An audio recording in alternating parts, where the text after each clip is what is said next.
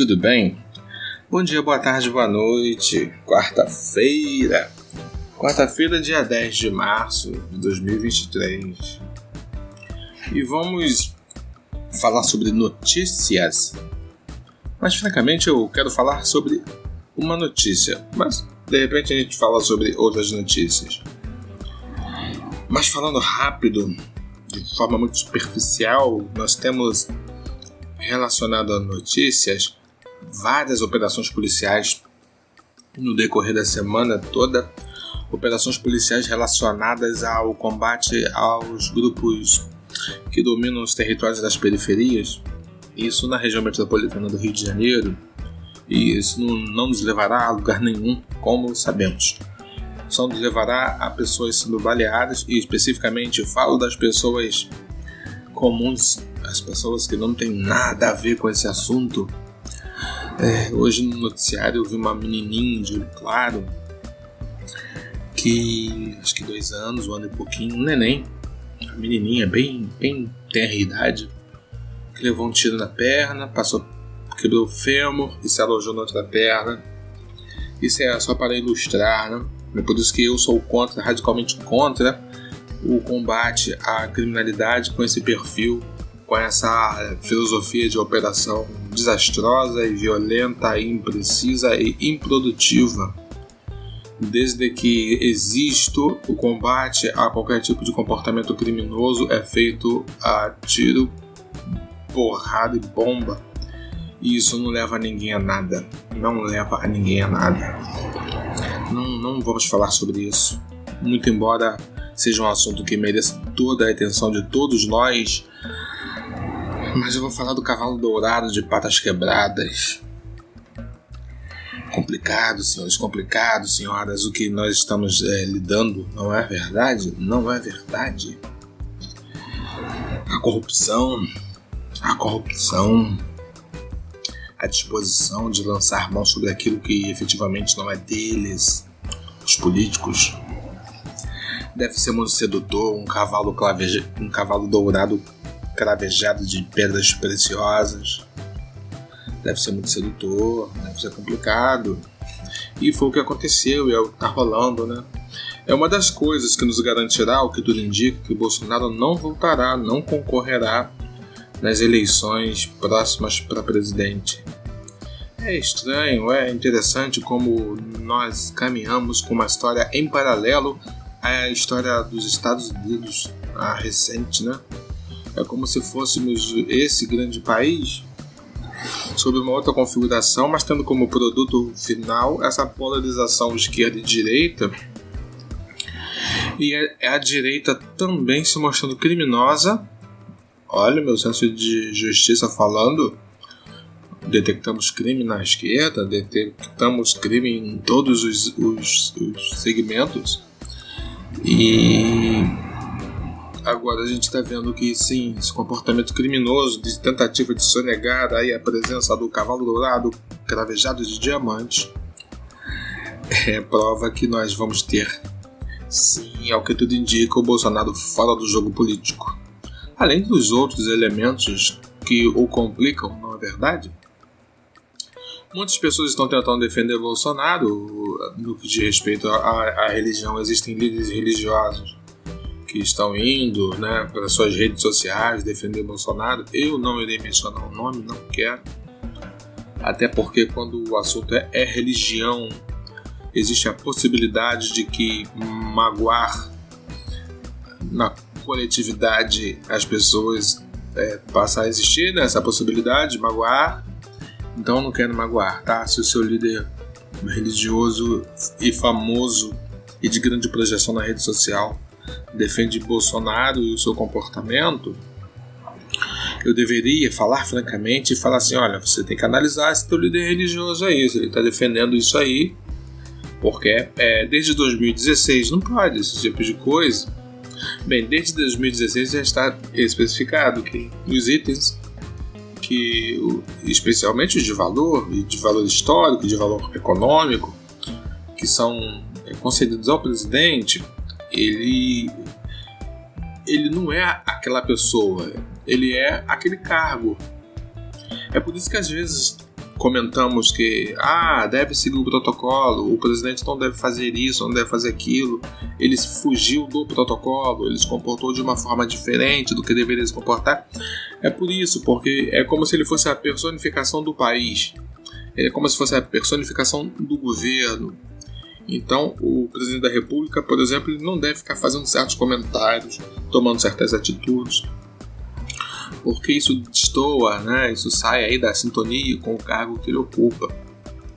Num primeiro momento, eles estão tentando, é, ou, ou, eles tentaram é, classificar como personalíssimo os utensílios aí, os artefatos preciosos que estão em, em posse, que eles tentavam adquirir a posse dessas, dessas joias, né? o, o colar, né? no caso foi direcionado a Michelle, e coisas masculinas, joias masculinas foram direcionadas ao Jair Bolsonaro. Só que são coisas muito caras e geralmente essas coisas entram para a história, entra para o acervo da presidência.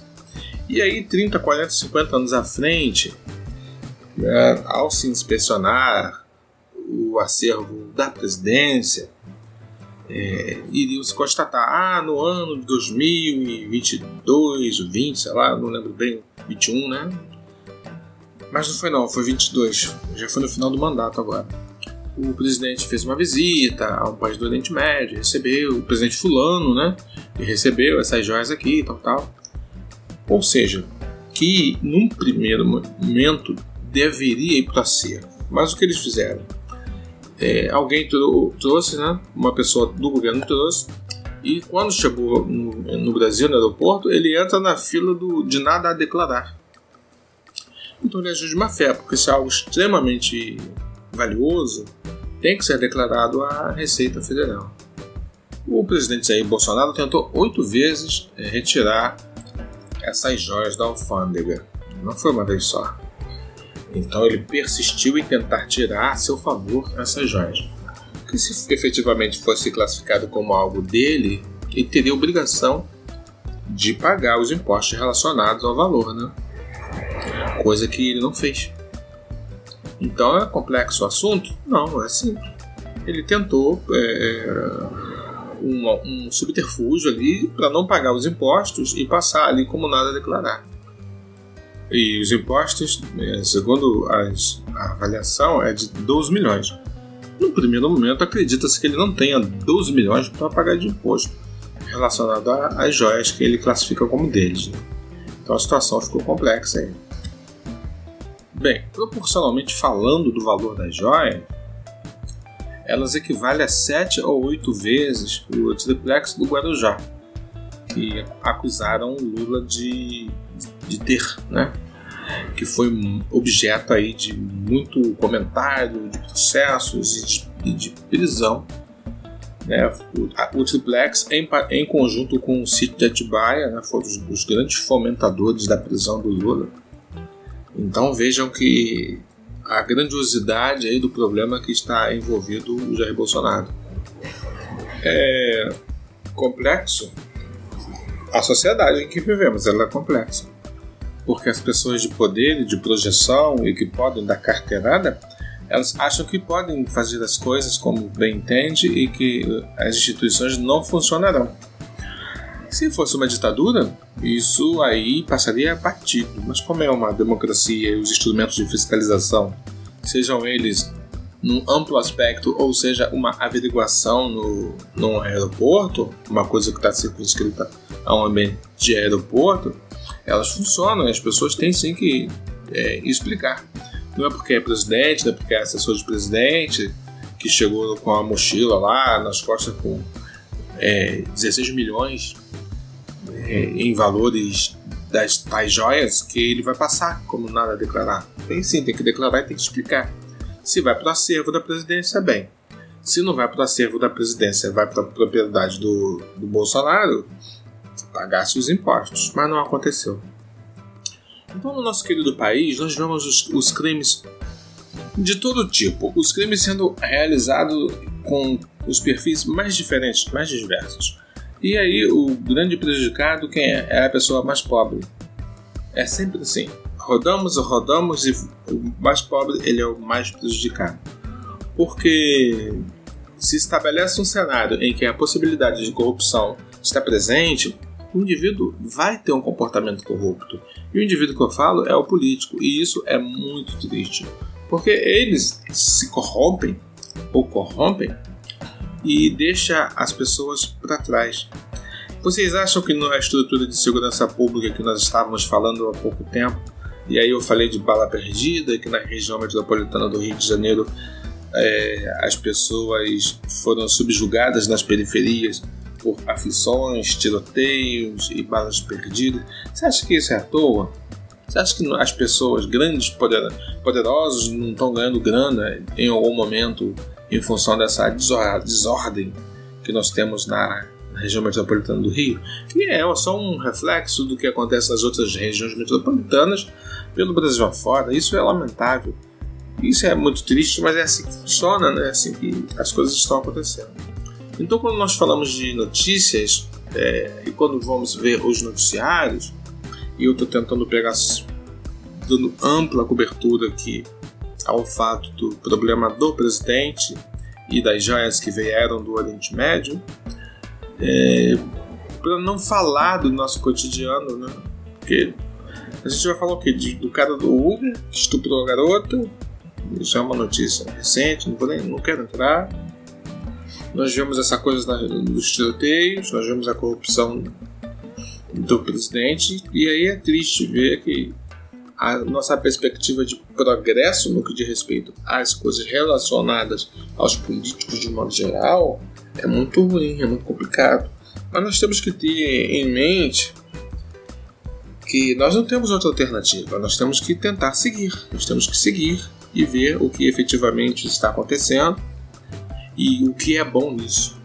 Bem, deixando claro que Bolsonaro, na, a pessoa do Bolsonaro e o governo do Bolsonaro, ele é tão corrupto como os outros governos que passaram, e se formos estabelecer uma escala, nós vamos ver que ele é muito mais corrupto do que muitos outros governos.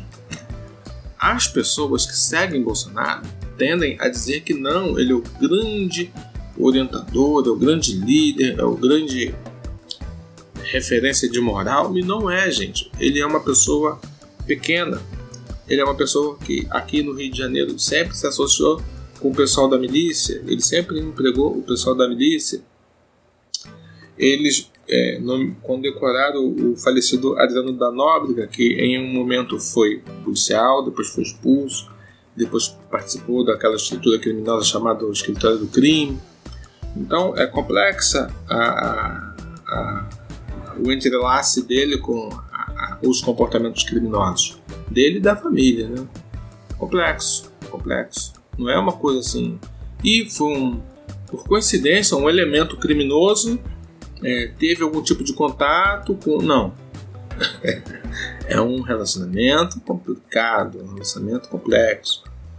Não é? A gente vê isso. E nós teríamos que estar atento a isso, nós teríamos que estar atento a isso. Mas não, basta ter um, um pastor evangélico, que para mim é um falso pastor, defendendo o Bolsonaro, que é aquelas congregações que tem aquele mesmo nome, né? O, o é, determinada igreja do nome pontinho, pontinho, dois, três. O pastor famoso dela apoia Bolsonaro e todo aquela, aquela grupo de pessoas evangélicos apoiam também. E não, não querem e nem tentam enxergar a estrutura ruim que está por trás de muita coisa. Estou prendendo a fatos, eu não estou aqui inventando nada e solicitando hipóteses, a gente se prende a fatos. Né? Então, a, a nossa perspectiva para a região metropolitana do Rio com relação à, à segurança é nenhuma. É nenhuma. Porque o crime no Rio é a base do poder em Brasília. E aí, como é que fica? O crime nas grandes capitais é a base do poder em Brasília. E aí? Existem pessoas que têm imunidade parlamentar, que são grandes criminosos. Mas não é colarinho branco, não. Criminoso barra pesado. E aí? cidadão comum ele não consegue enxergar isso, ele não consegue. E no momento do voto, ele vota errado. E aí? E aí que o progresso não acontece. A gente continua fazendo parte daquele grupo de seis nações com a pior distribuição de renda no mundo, sabendo que as outras cinco são nações africanas, né, desse continente tão sofrido, que a humanidade de um modo geral explorou tanto o continente africano. Mas nós, brasileiros, estamos dando o braço quando o assunto é má distribuição de renda. É por isso que você é tão pobre, é por isso que a grana que você ganha é pouca, é por isso que as coisas não estão fluindo, não fluem para você, para o seu vizinho, é por isso que a sua periferia é tão ruim. É porque, infelizmente, há uma estrutura que mantém a condição do país como está. A má distribuição de renda. É poucos ganhando muita coisa, muita coisa. E a vasta maioria ganhando quase nada.